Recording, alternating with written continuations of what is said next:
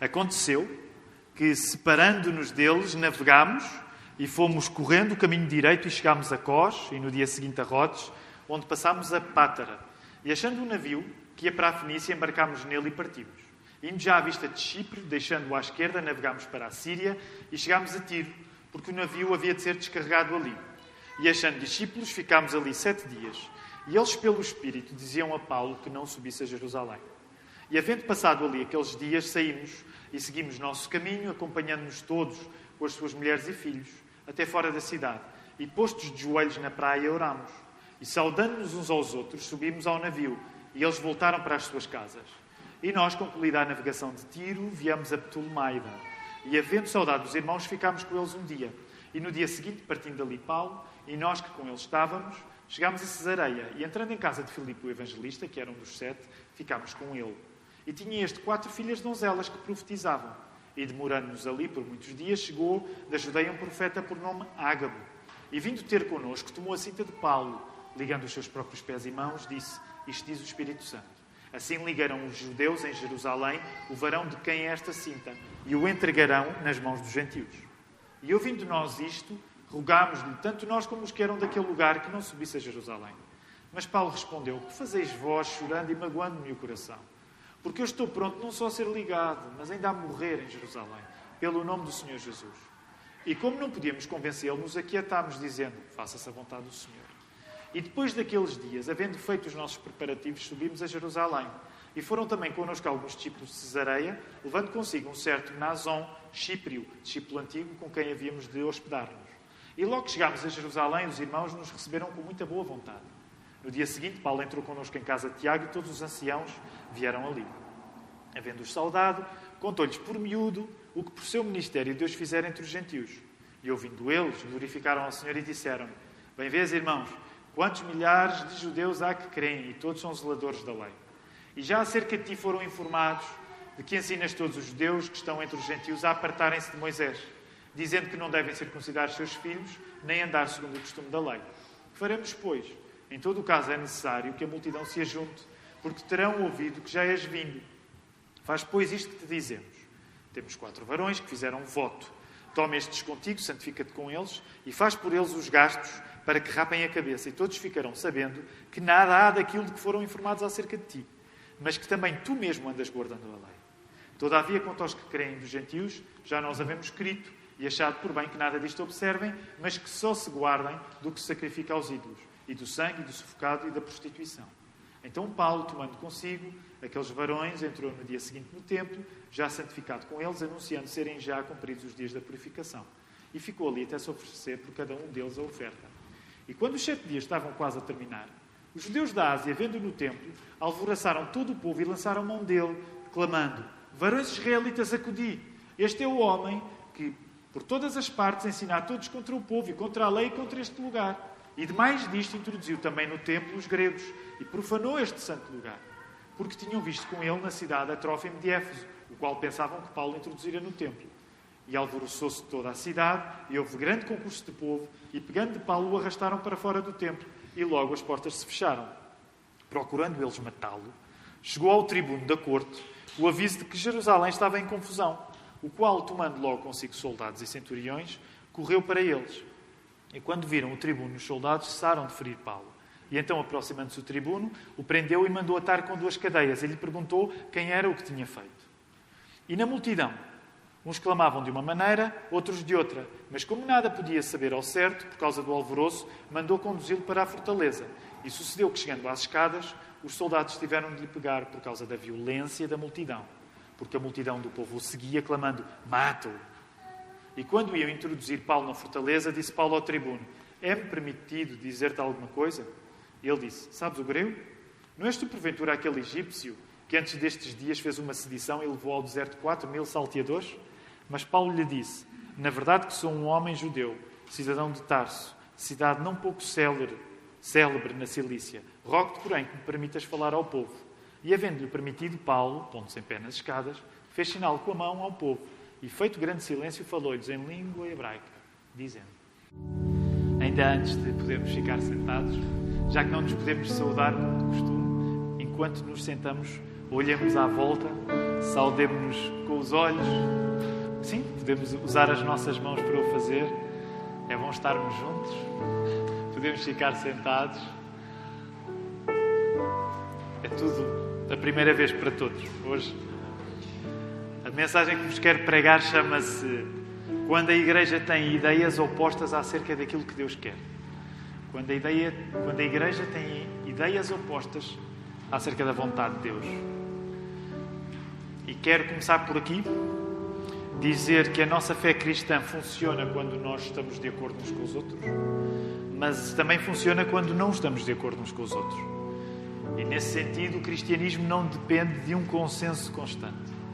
Claro que há coisas que têm mesmo de ser consensos. Talvez uma maneira eficaz para reduzir, para resumir aquilo que tem de ser consensos, é nós pensarmos, por exemplo, no Credo dos Apóstolos. É? Deus é mesmo Pai, Filho e Espírito Santo, não dá para ter outra opinião. Jesus veio mesmo, morreu mesmo, ressuscitou mesmo. Ah, mas depois há muita coisa na nossa vida enquanto cristãos em que nós não vamos ter a mesma opinião. E no texto que nós hoje temos à frente, isso acontece de uma maneira muito peculiar. É? Nós vemos que Paulo está absolutamente convencido pelo Espírito de que deve ir a Jerusalém e outras pessoas vão lhe dizer que o Espírito lhe recomenda o oposto e dá vontade de perguntar: então em que é que ficamos?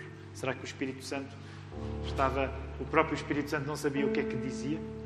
Portanto, esse é um dos assuntos que nós queremos falar hoje. É como é que nós fazemos quando temos opiniões diferentes acerca daquilo que é a vontade de Deus? Ao mesmo tempo, uma parte da resposta vem com a atitude que Paulo vai ter quando vai para Jerusalém e é cuidadoso e flexível com recomendações que naturalmente não seriam a sua preocupação. Portanto, parte da solução para o problema de nós termos visões diferentes acerca da vontade de Deus é termos a atitude de Paulo de sensibilidade, de cuidado, de flexibilidade. Paulo fez isto porque Cristo fez isto. E é isto que nós também precisamos nesta manhã. E é por isso que vamos orar nesta hora. Vamos pedir a Deus que nos abra o entendimento, o coração para a Sua palavra e para que no final nós possamos estar alimentados da Sua graça. Deus Pai, continua a ser muito bom nós estarmos juntos. Estamos juntos de uma maneira que nunca estivemos antes convictos de que não muda o essencial. Tu és nosso Pai, não nos largas nunca, não nos deixas nunca. Não há momento que nós vivamos sem contarmos com a tua companhia. E isto às vezes acontece quando nós estamos seguros, outras vezes quando estamos inseguros. E queremos pedir-te nesta hora que tu nos possas valer a todos. E que ao, ao nos valer, Senhor, possas dar paz ao nosso coração se nós estamos agitados ao mesmo tempo, se estamos demasiado seguros de nós, que tu nos possas mostrar que essa segurança não é segura e que nos possas alimentar com esta alegria que é sermos teus filhos e por isso sermos irmãos uns dos outros. É isso que nós te pedimos em nome de Jesus. Amém. Então, uma boa notícia e uma má notícia para começar. Boa notícia: este turno, como é o último, não precisamos estar eh, tão. Uh, estão presos. E agora vou mostrar, posso mostrar, não é? O, o número da besta. Não é só para mim, não há nada que agora se faça, até a música. Aliás, o Nando é de um profissionalismo tal que faz questão de dar o último acorde no último segundo mesmo. Esta é boa notícia. Má notícia, não estamos tão apertados com o tempo. Já pensaram nisso? Isso é muito mal, porque eu tenho estado a pregar 20 minutos. e agora pode-me dar a má ideia de, é pá, é tranquilo agora. Mas não, eu por uma questão de. Portanto, fiquem aí firmes. E... Não, não, eu, eu, já que é assim, é assim, agora é até o fim. Uh, mas vamos voltar aí à, à palavra. Uh, nós, nós entramos numa nova fase do livro dos Atos dos Apóstolos, em que o foco deixa de ser o crescimento da fé no mundo mediterrâneo, no geral, e passa a, fazer, passa a haver um zoom no apóstolo Paulo e nos seus eh, sarilhos, nos sarilhos em que ele anda metido, no, e sobretudo na questão da sua prisão e nos seus julgamentos. Eh, agora há uma expressão que é usada, que, que é, sabem quando, quando as pessoas se metem à frente das fotografias dos outros, não é? Então, uh, acho que se diz photobombing. É? é como se o livro de Atos, Paulo estivesse a fazer photobombing no livro de Atos, porque agora tudo que vai lá acontecer Paulo está na fotografia. É como se ele estivesse a sambarcar mesmo toda a ação para ele. E há um sentido porque isto está a acontecer. Lucas coloca Paulo num lugar tão central, porque uma das coisas que acontece quando Paulo ocupa um lugar tão central no livro dos Atos dos Apóstolos é que Paulo começa a ter circunstâncias completamente semelhantes às circunstâncias do próprio Jesus Cristo. A lógica agora passa a ser: Cristo sofreu, Paulo também sofre.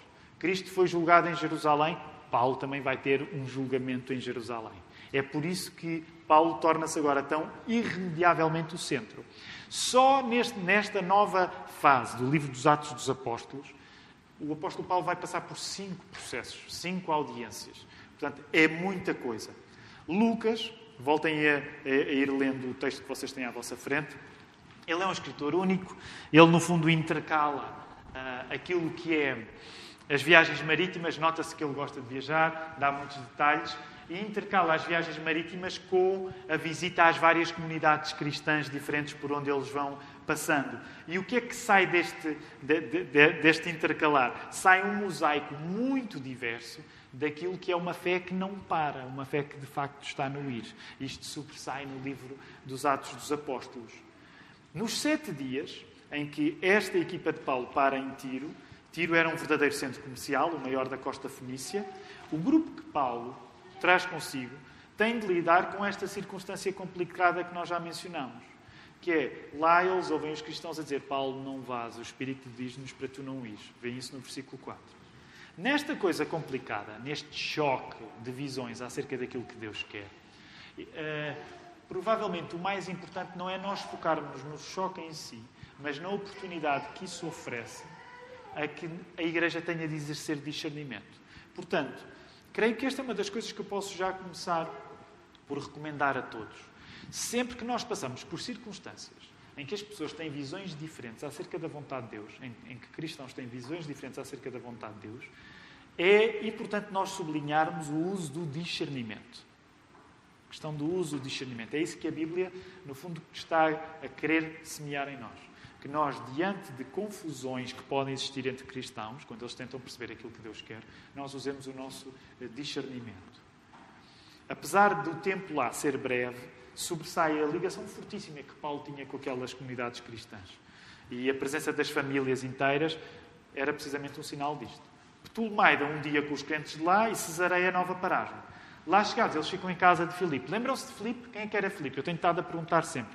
O prim primeiro turno foi mais rápido a responder. O terceiro será ainda mais rápido. Lembram-se quem era este Filipe? Respondam, força.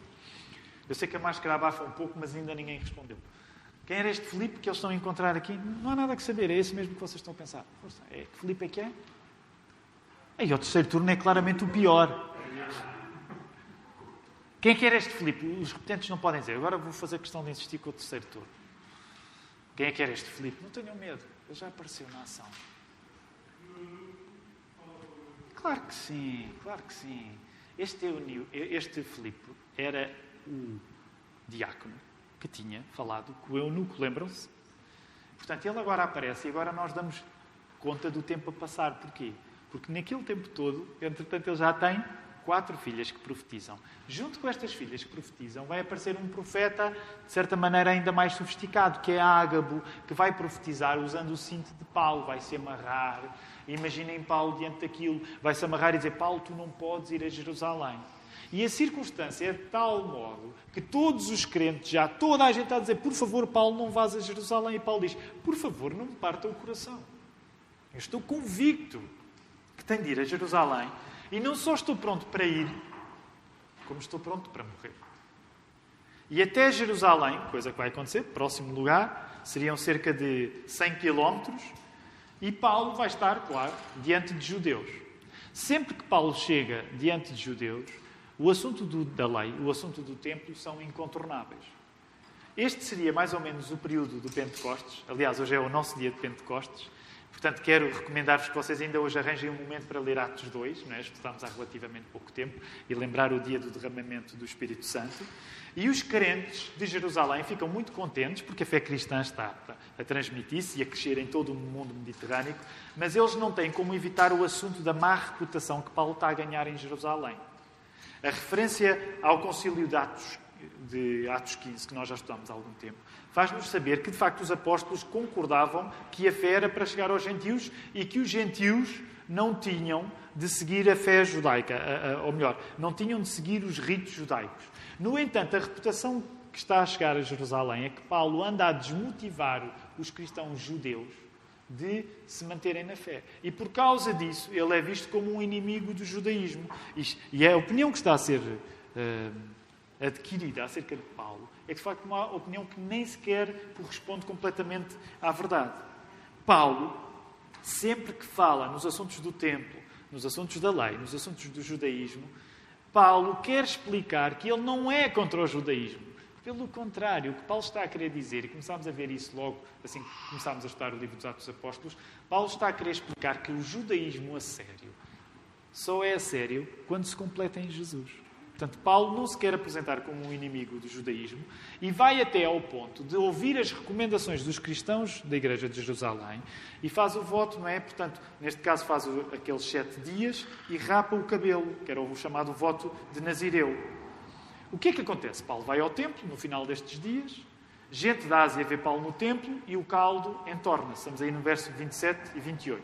Paulo é acusado de uma coisa que, para todos os efeitos, não fez, porque ele não introduziu nenhum gentil na zona em que os gentios não podiam entrar no templo, mas ele é acusado disso. Como em Éfeso, vimos nas últimas semanas, Paulo vê-se arrastado em menos de nada para um motim e é acusado, reparem como Estevão foi, de desprezar aquilo que é sagrado no judaísmo. Não deixa de ser curioso. Paulo tinha estado envolvido na morte de Estevão. Ele agora passa por circunstâncias parecidas com aquelas nas quais ele mesmo participou. Em circunstâncias normais, não era suposto matar pessoas no templo. Mas é verdade que havia uma certa tolerância se a pessoa fosse apanhada a desonrar alguma coisa que, seja, que fosse vista como sagrada. E é isso que os inimigos de Paulo estão a tentar nesta hora, que é vamos matá-lo já, acusamos de uma coisa que ele nem sequer fez, e, e, e se assim fosse, se o conseguissem apanhar e linchá-lo, uh, no fundo, a lei as autoridades até fariam vista grossa. Agora imaginem este cenário. Ainda há pouco falávamos, até por causa das circunstâncias difíceis que estamos a orar nos Estados Unidos, que infelizmente estão a palhar, se espalhar ao país todo, em que vemos motins. Eu via ontem, ontem umas imagens de alguns polícias, era em Los Angeles, creio, a serem apanhados pela multidão. E é arrepiante sempre que vemos imagens destas. Paulo está a passar por uma coisa muito parecida. Aquilo que é a atitude de Paulo é novamente é aproveitar para dizer e arranjar a maneira de dizer: Eu não sou contra a vossa religião. Eu não sou anti-judeu. Eu próprio sou judeu. Nós vamos ver isso depois no, no, discurso. Mas, ao mesmo tempo, ele quer afirmar: de facto, Deus chamou-me para os gentios. As duas coisas estão a ser afirmadas. E Paulo quer explicar que uma coisa não é contra a outra. As duas coisas encaixam. Uh, acreditar na velha aliança de, de Deus com os judeus não é desprezar Jesus, pelo contrário, é aceitar Jesus. A verdade é que Paulo vê-se numa circunstância muito parecida com aquela que Estevão tinha passado e com aquela que Jesus passou.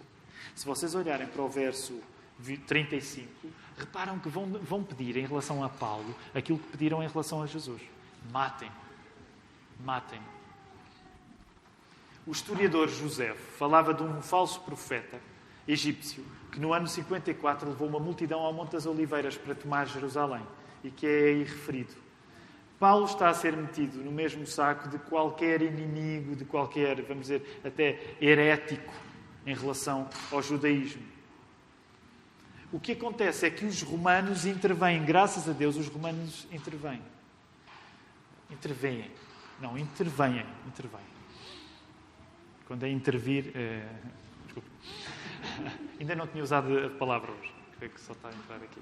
Os romanos intervêm e salvam Paulo de ser linchado. Então o que é que acontece? Paulo pede para falar e diz que é de Tarso. Na antiguidade era normal as pessoas dizerem o lugar de onde vinham quando o lugar era, tinha alguma reputação, que é o caso de Tarso. Por exemplo, para aqueles que nasceram em Lisboa, em Portugal a pessoa diria nasci em Lisboa, não é? E, uh, se nascer na Amadora, também, bem, agora é possível nascer na Amadora, na minha altura não era tão provável, mas, por exemplo, eu cresci na Amadora, pouco me serviria em Portugal dizer eu nasci na Amadora, a menos que fosse para ganhar uh, street cred, né? como eles dizem. E nós temos aqui esta igreja, é uma igreja corajosa porque tem muitas pessoas que vieram da linha de Sintra, o que é, é um lugar com pouca reputação, mas como sabem dá uma grande firmeza na vida às pessoas. Estou a perder-me, faltam quatro e 33, 32, 33. Ok, vamos lá. Paulo fala em, em, em Tarso e, e, e, e, os romanos percebem, ok, esta não é uma pessoa qualquer e a verdade é que nós ficamos no, no, nos filmes ou nos livros, chama-se, ficamos no cliffhanger. Paulo vai começar a falar, mas a ação está toda a subir, está tudo no máximo porque Paulo pegou na palavra. Isto é incrível, Paulo é incrível, porque Paulo pega na palavra e de repente ele é que conduz as coisas novamente. Ele, ele ainda agora ia morrendo, mas ele está a pegar na palavra e de repente parece que já é ele que guia aquilo tudo. Claro que ele tem esta capacidade extraordinária porque é o Espírito de Jesus que está com ele. O Espírito Santo que está com ele. Quero aplicar isto em, em dois pontos para nós uh, nesta manhã.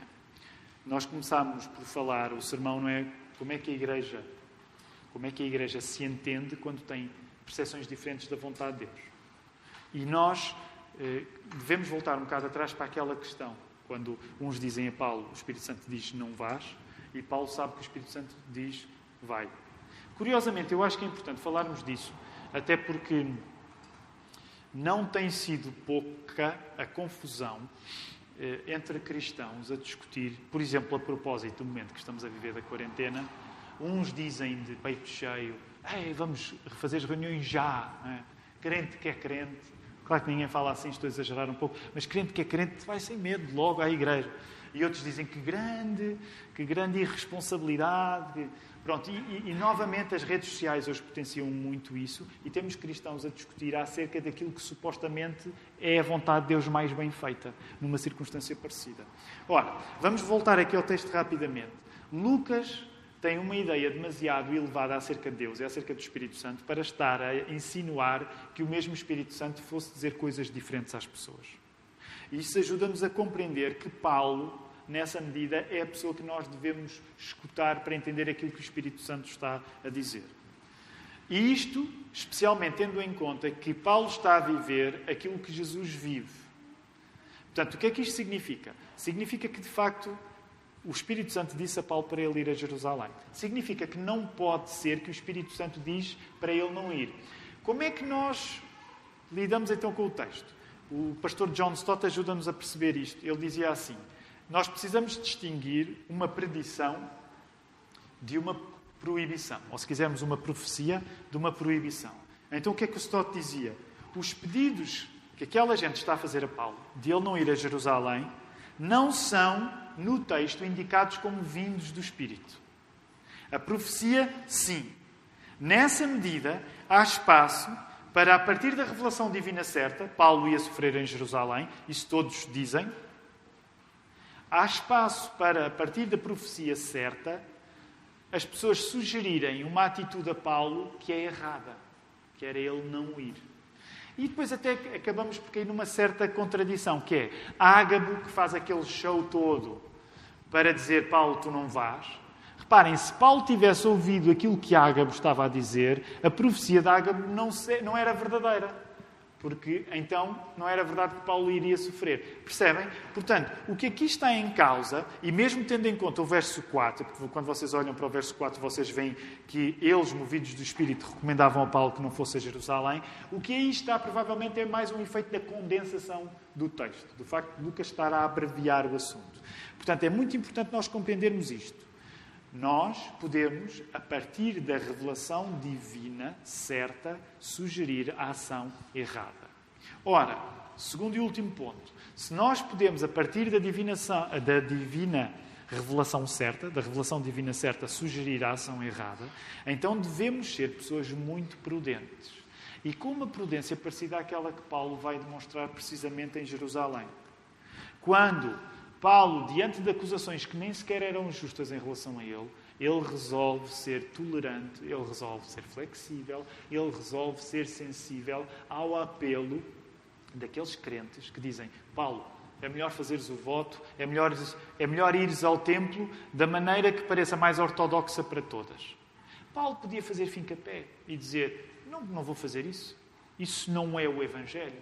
No entanto, ele mostra essa prudência, esse cuidado e essa sensibilidade. E era aqui que eu gostaria de terminar.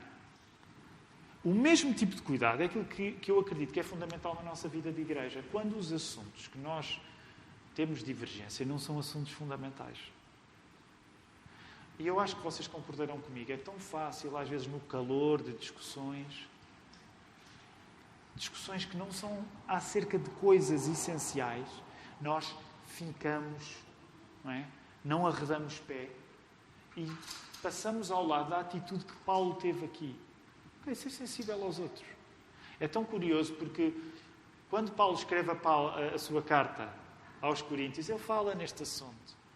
Quando Paulo escreve a carta aos Romanos, ainda na quarta-feira estávamos na reunião de homens a ver, ele fala neste assunto de nós termos discernimento. E, portanto, uma das coisas que eu gostava de vos chamar nesta manhã a procurar em Deus, Senhor, dá-me discernimento para eu saber distinguir quando é uma coisa fundamental de uma coisa que não é fundamental. Ajuda-me a saber distinguir aquilo do qual não vou arredar pé e vou morrer por isso, porque há coisas onde nós somos chamados a não arredar pé e morrer por aquilo. Mas saber distinguir isso das outras onde nós não somos chamados a ser intransigentes. E ao imitarmos Paulo, no fundo, fazemos aquilo que Cristo fez connosco. Porque esta atitude de caminhar a segunda milha era aquilo que nós aprendemos precisamente no Sermão do Monte. Que é eu estar aberto ao outro, mesmo quando o outro não me pede uma coisa que eu considero completamente justa. E deixem-me terminar colocando isto pela negativa. Eu creio que é seguro nós dizermos isto. Quando eu teimo, quando tu teimas em coisas que não são fundamentais, então seguramente estás a afastar de Cristo. Quando tu estás a teimar por coisas que não são essenciais, tu estás a perder uma oportunidade de imitar, imitar Paulo, sendo sensível, estás a perder uma oportunidade para imitar Jesus.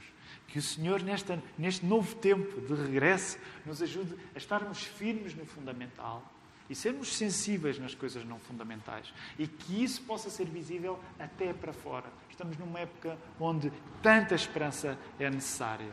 E nós somos chamados a estar lá, a levar essa esperança. Que o Senhor nos ajude.